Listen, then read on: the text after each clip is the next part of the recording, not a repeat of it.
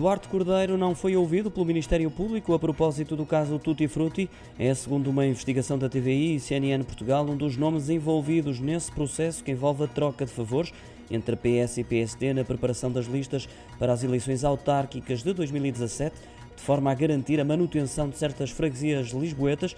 As suspeitas das práticas de crime de corrupção e favorecimento recaem também sobre Fernando Medina, na altura autarca de Lisboa, e do então vice-presidente da bancada do PSD, Sérgio Azevedo. O ministro do Ambiente e da Ação Climática, Duarte Cordeiro, confirmou à agência Lusa que não foi ouvido pelo Ministério Público.